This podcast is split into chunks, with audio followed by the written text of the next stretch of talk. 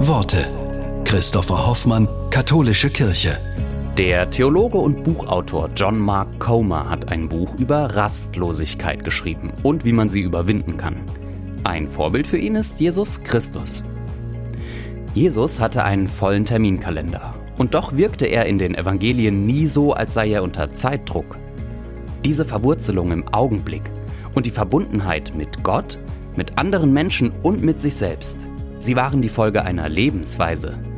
Jesus sorgte dafür, dass es in seinem Leben eine gesunde Dosis an Spielraum gab, unverplante Zeit. Es wird gesagt, dass Spielraum der Raum zwischen unseren Belastungen und unseren Grenzen ist. Für viele von uns gibt es keinen Raum zwischen unseren Belastungen und unseren Grenzen. Wir sind nicht zu 80 Prozent ausgelastet und haben noch Luft zum Atmen. Wir sind ständig zu 100 Prozent ausgelastet. In den Lebensrhythmus von Jesus war eine zentrale Praxis eingebaut. Ein ganzer Tag nur zum Entschleunigen, zum Innehalten. Und das jede Woche.